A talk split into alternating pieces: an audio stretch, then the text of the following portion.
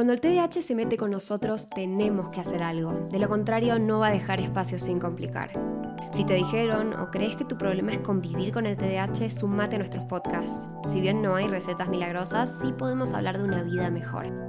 Bienvenidos a un episodio más de Espacio TDAH. Hola Ma, ¿cómo estás?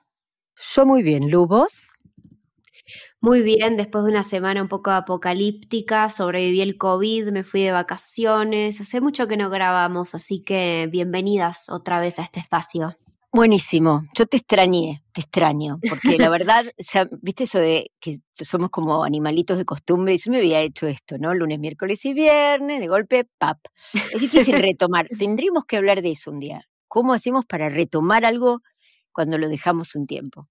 Anótalo. ese, para la próxima. Muy bien. Hoy igual tenemos otra cosa en la agenda. Este es un episodio especial que queremos dedicarle a todas las personas que acompañan a, bueno, a aquellos que tienen TDAH. Obviamente que para vos también que tenés TDAH, sabes que te abrazamos en cada episodio, vos escuchate todo, son todos para vos, vos siempre sos el protagonista, pero esta vez este va con un poquito más de dedicación a todos aquellos que nos acompañan y nos contienen y que son tan importantes en, la vida de una persona que tiene TDAH, ¿no? Sí, porque cuando hablamos de esos otros, hablamos otros padres, hermanos, nunca hablamos de los hermanos de aquellos que tienen TDAH, hablamos de los amigos, hablamos de las parejas, ¿sí? Y eso es muy importante tenerlo presente. El TDAH impacta en todos los sitios. No hay lugar que deje sin impactar. Así que larguemos, si querés. ¿Qué te parece el tema? Eh? Temita preparamos para hoy. Es interesante porque, y, me gustó lo que vos dijiste hace un rato cuando charlábamos, em, hay veces que yo necesito como un manual de instrucciones para darle, como que conozco a alguien y igual un poco que soy así, ¿eh? Cuando yo conozco a alguien, y esto siempre lo cuento, yo le digo, hola, soy Lucía, bueno, hablamos un poquito y al ratito que puedo le digo, tengo TDAH. Le cuento. Obviamente el TDAH es una gran parte de mi vida porque me dedico a comunicar sobre el tema, o sea que no es que solamente como, hola, este es mi diagnóstico, sino que me gusta mucho hablar de esto que me pasa a mí y un poco que lo hago porque siento que necesita la gente un manual de instrucciones, ¿no? Le digo, mira, es probable que me olvide tu nombre, te juro que tengo ganas y voy a hacer todo mi esfuerzo para acordármelo, lo hago, pero bueno, no, no, quiero que te ofendas si me olvido, no quiero que te ofendas si de golpe estoy mirando una pared, porque de golpe digo, mm, está medio mal revocada la pared mientras vos me estás hablando. Y me parece importante que la gente sepa esas cosas, pero bueno, no todo el mundo es como yo y hay veces que eh, este manual de instrucciones que no existe y ojalá existiera, eh, es como que nada, o, genera problemas que no exista, ¿no? Porque me imagino que los demás hay veces que reaccionan un poco mal ante nuestras conductas. Mira, mientras vos hablabas me agarraba un poquito un nudito en la garganta, porque vos sabés que yo, mi proyecto era de escribir tres libros, ¿no? Y pude terminar uno, y uno de ellos está en la computadora, que es Manual de Instrucciones para vivir con TDAH. Así que me estás desafiando a que salga de la computadora. Me estás desafiando, Lu. Tiene ahí adentro tipo creo que 15 años, pero está ahí adentro. Yo lo quiero ver, yo quiero meter mano ahí adentro. Todos los seguidores Espacio TDH em, me escriben ya, yo quiero, yo quiero un bombardeo de mensajes pidiendo este libro, por favor. Que tengas esto presente. Yo registré hasta el título y eso, porque cuando lo escribí dije, esto no es para que alguien me lo copie y nunca salió de mi computadora. Bueno, pero no importa, yo también pienso que no es tan, a ver, manual de instrucciones se le puede ocurrir a cualquiera, pero bueno, este es mi libro que está ahí guardado, manual de instrucciones. Pero bueno, esto es porque yo detesto los manuales de instrucciones que no salió, porque a mí los manuales de instrucciones me marean, en cambio, haciendo las cosas directamente aprendo mejor. Así que dije, bueno, eso quedó ahí. Pero ya que vos decís esto y me encanta que si vos estás escuchando, llames, tenés dos minutos, llama a alguien y decirle, vení, vamos a escucharlo juntos. Veamos un poco, ya seas padre, ya seas hermano, ya seas eh, un amigo, estés trabajando con una persona que tiene TDA o seas su pareja, eh, creo que es importante, o seas un hijo, ¿sabes? Porque muchos hijos tienen padres con TDA. Entonces, listo, me parece que podríamos pensar, ya sabemos todos cómo es el TDAH a esta altura, ¿no? Entonces podríamos decir, ¿qué pasa a los otros? cuando nuestra conducta, por ejemplo, Lu, que es lo que hacemos, va a invadir su vida. Cualquier conducta, empecemos por donde vos quieras, nosotros hablamos siempre de TDA. ¿Qué te parece? Elegí una a ver, pensemos, por ejemplo, yo me, voy a guiar en el DSM5, porque vos sabes que a mí la estructura me gusta. Pensemos en, la impulsividad, por ejemplo. Mm. Cuando de golpe, a mí me ha pasado 400 veces, le mando un beso enorme a todos mis mejores amigos por dos semanas. Eh, he tenido un montón de gente que dije, wow, este es mi mejor amigo, mejor amiga. Y después, no sé, un mes después ya no, no tengo ni idea qué es de la vida de esa persona, pero en ese entonces estuve obsesionadísima con esa persona, lo único que podía pensar en esa persona, en todos los proyectos, qué divertido. Y después yo me imagino, claro, pobre, el otro se quedó esperando que yo le contestara un mensaje y capaz nunca contesté y desapareció su ¿Mm? amiga Luli, su amiga íntima. Bueno, y la impulsividad también la podemos encontrar en que, bueno, de repente eh, saqué pasajes para irnos de vacaciones, los pagué, porque yo quería hacerte este regalo y de repente nunca te pregunté y vos tenés exámenes, ponele. Claro. O tenías algo programado y vas a venir con cara larga al lugar al que yo elegí sin haberte preguntado y que pagué con la plata que teníamos ahorrada para a lo mejor cambiar el tanque de agua, que es imprescindible. Pero bueno, no es tan divertido como las vacaciones, ¿no? O sea que la impulsividad puede estar en muchos lados. ¿Y qué cuando hay una discusión? ¿La impulsividad no está? ¿Cómo es responder sin pensar? ¿No? A mí me gusta pensar en, eso. A veces yo digo, me gusta un poco recordar cosas. Yo digo, las personas con TDAH podemos tener dos problemas de comunicación muy grandes. No pensamos lo que decimos o no decimos lo que pensamos. Una por impulsividad y la otra por evitar el conflicto. Entonces, de todas maneras tenemos conflictos. Entonces, es muy importante tener presente la, impulsividad, la hiperactividad, ¿por qué no? ¿O no recuerdas vivir con tu mamá hiperactiva? No, vos sabés que yo y yo les cuento a ustedes, yo siempre me quejé de cómo es mi mamá en muchos aspectos. Por ejemplo, estábamos comiendo y ella mientras comíamos se levantaba porque había que lavar los platos. Me decís, pero mamá, para, tipo, seguimos comiendo, estamos charlando y hoy yo soy mi mamá. O sea, yo todo lo que, lo que no lo podía soportar, me di cuenta que, claro, no lo podía soportar antes porque había una persona que lo estaba haciendo por mí, pero hoy yo, súper hiperactiva también, no puedo quedarme sentada en una charla, y gente en mi casa cenando y yo me tengo que levantar porque yo ahí muero de ganas de hacer los platos o de limpiar mi casa o de, no sé, no puedo estar sentada todo el tiempo. Y pobre, la gente alrededor mío dice, uff, Luli se empezó a levantar para, para arreglar la casa y qué sé yo, yo también me tengo que, que, levantar. Entonces vos con tu conducta también impulsás al resto del grupo que debe decir, cha, Luli, te peguémosle a la silla que no se puede sentar. A mí me parece bárbaro eso porque sabes que yo que amo a mi papá y lo tuvimos acá en dos episodios magníficos y estuvo una semana acá, yo recuerdo y tengo el registro de seguramente el impacto que esas conductas tenían mi mamá, porque conmigo era, yo era su cómplice y nos subíamos a cada cosa, era todos los fines de semana había un proyecto nuevo, como él dice, mil proyectos.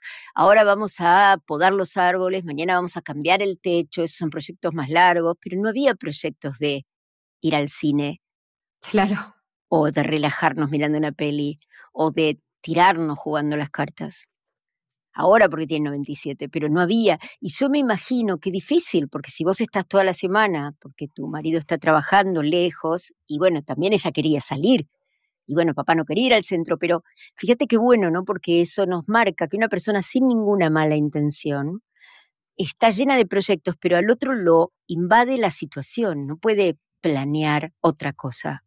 No, y también se agobia. A ver, eh, por ejemplo, yo sé que yo soy hiperactiva y que tengo mucha energía. Y yo entiendo que los demás quizás no tienen tanta energía como yo. Y yo sé que mi límite es prácticamente infinito y el de la otra persona quizás se cansa ah, y, no lo registro, o sea, no, no te das cuenta y el otro quizás también le cuesta decirte como, che, nos sentamos un ratito. Sí, pero me parece súper, súper importante porque eso va a impactar. Pensemos en esto, pensemos cuando eh, un papá es hiperactivo, como yo hablaba de papá, o una mamá, y constantemente lleva a los chicos a esa como excitación, porque bueno, vamos a hacer esto y vamos a hacer aquello, y no se terminan. A ver, yo por ahí cuando lo escuchen tus hermanos grandes, nos fuimos a Isla Vela, yo ya separada, alquilé un auto eh, en Sao Paulo. Era difícil, yo nunca me enteré que Sao Paulo era una ciudad tan peligrosa, pero yo iba con mis chicos a buscar el auto, o sea, inconsciente. Y cuando llegamos a esta isla, que había que tomar un ferry para entrar y salir de la isla, como había borrachudos, que son unos mosquitos que te pican y te dejan, sacan una manchita de sangre. A mí no me gustaron. Entonces, todos los días, estando en un hotel en Vela, agarrábamos el auto, cruzábamos el ferry e íbamos a una playa. Un día fuimos a siete playas diferentes. Era esta no porque tiene olas, volvamos a los chicos, eran chicos. Todos arriba del auto, a otra playa. Todos, o sea, no poder quedarse en un lugar. Yo no, nunca lo pensé. Pobres chicos. Entonces, por ahí son cosas que, lo mismo que esto, ¿no? Tener un hotel, un lugar donde uno puede estar, una pileta y agarrar el auto y, hacer ese recorrido. Un día llovía a cántaros. A ver, nos exponemos a cosas y exponemos a los demás en esos planes. O sea que no toda hiperactividad es tan buena y positiva, ¿sí? O sea, hay que descansar también. No, no, obvio, obvio. Y yo te digo, y eso lo charlaremos en otro episodio, pero para quien esté escuchando del otro lado, la hiperactividad es muy difícil de controlar y capaz vos nos ves en Instagram hablando chochas del TDAH y sabemos un montón y todo, pero igual aprendemos. Yo dormí mi primer siesta desde que tengo recuerdo, o sea que no sé, tendría, estaba en el jardín, debo haber dormido siesta y después nunca más tengo recuerdo y aprendí a bajar un cambio y a bajar esa hiperactividad. Y fue una locura para mí, pero quiero que sepas que o sea, inclusive sabiendo un montón, inclusive psicoeducándote un montón, es un camino bajar esa hiperactividad. Y no es tan fácil, porque es como que tenés un cohete en el cuerpo. Eh, yo pensé que ibas a decir otra cosa. Mi, mi, mi sensación es, yo estoy aprendiendo, yo digo que estoy aprendiendo, ¿sí? Me estoy poniendo en contacto con lo que es no hacer. Yo necesito varias cosas para no hacer, no, no me es fácil no hacer. Fíjate que entre un velero donde para mí la sensación es que es no hacer, salvo el momento que cambias las velas o moves, no es hacer, el que timonea lo tiene, pero el otro no, yo elijo el remo, porque el remo no, si paro me lleva la corriente, siempre tengo que estar remando. Entonces, eh, creo que también tenemos que ponernos en contacto con que nos lleve la corriente un rato, con hacer cosas que sean más que ser contemplativos, ¿no? Sentarte, hacer el jardín, pero sentarte a disfrutarlo, no quedarte después haciendo otra tarea. Eso tiene mucho que ver con cómo los demás eh, nos pueden acompañar, ¿sí? Y pensaba en otra que me parece que es súper importante y no la podemos dejar afuera, que tiene que ver con cómo nos impacta lo que yo me olvido, ¿no? Me olvido de lo que me dijiste, me olvidé de irte a buscar los zapatos que estaban en el zapatero cerca de mi trabajo y vos los querías para hoy, me olvidé de tu cumpleaños o me olvidé me olvidé que internaron al, me olvidé que internaron a algún familiar tuyo y no te pregunté cómo estabas y te conté feliz de mi super día y vos mientras tanto diciendo, ¿qué le pasa a este inconsciente que no me pregunta sobre algo tan delicado? Bueno, olvidos que contaminan al resto. Yo por eso digo, me olvidé tu pasaporte, me olvidé cosas importantes. A ver, me olvidé donde dejé, donde dejé guardada la partida de nacimiento de los chicos y hay que ir al colegio y hay que volver a buscar un carnet de vacunación porque no sé dónde está. ¿Qué le pasa a esa otra persona, no? ¿Cómo, cómo se, se involucra con eso, no? O sea, ¿qué piensa la mayoría? Deja que yo me ocupo. La próxima lo hago yo. Hasta que desbordan, desbordan de cosas, ¿no? Vos que estás ahí escuchando, te entendemos. Pero a veces es, es eso, ¿viste? Es no ser ni mamá, ni papá, ni nada. Tenemos que ayudar a que las personas puedan encontrar la manera de recordar las cosas, ¿no? Sí, vos sabés que a mí muchas veces Ian, mi marido, me pide, cuando yo le pido hacer algo, me dice, ¿me mandas un WhatsApp que diga eso? Y esa es la manera en la que funciona.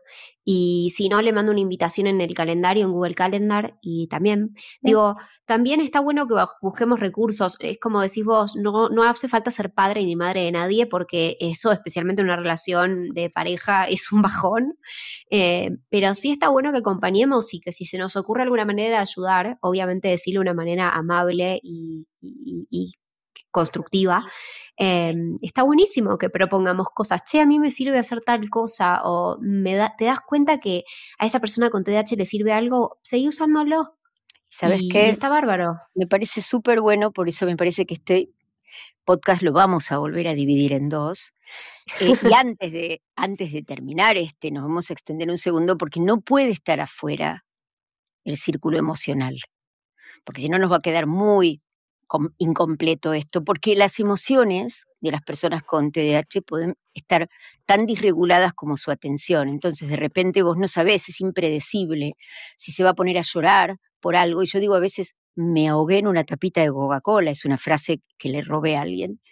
Eso me, me refiere, el apocalipsis, algo que de repente puede ser pequeño y yo lo hago gigantesco, es imposible, drama queen, ¿no? Miles de formas. O no, porque yo no tengo ese colapso de enojo, pero está el que se enoja de una manera iracunda, tremenda, dice cosas impulsivamente. O sea, a raíz de cualquiera de estas conductas que sucedan, la emocionalidad nos va a impactar. Sí, 100%, 100%, especialmente la persona que está del lado que recibe, ¿no? Porque uno dice, ah, listo, que acaba de pasar, estaba todo bien. No sé dónde meterme porque no sé qué es lo que pude haber dicho que fue tan fatal para, para esta persona. Bueno, llevar al plano personal y entender que esto es un continuo, una persona que toda la vida sintió que las cosas tenían un feedback negativo y en esto está mal y te corregían las cosas con colorado. Cada vez que alguien te corrige algo vas a sentir que te está disparando con un misil en la mitad de la frente, más o menos, cuando en realidad lo único que dijo es que, rica tu comida, le faltó un poco de sal para mí. Chau. Pero es que tenemos una vulnerabilidad extrema para mí. Es como, mm, o por lo menos lo que he leído y lo que también me pasa a mí, es como esa, esa, esa sensación fea con el rechazo. Y capaz el rechazo es una palabra grande, pero inclusive podemos sentir rechazo cuando te dicen, ah, pero le falta un poquito de sal, que capaz es algo mínimo. Y yo viéndolo quizás ahora en retrospectiva, digo, qué tontería. Pero en ese momento dolió un montón un mm. montón. Bueno, em, es sentir como tal. Me parece que tenemos para la fase 2, ¿no? Para el segundo capítulo de Espacio TDAH con los otros y el TDA.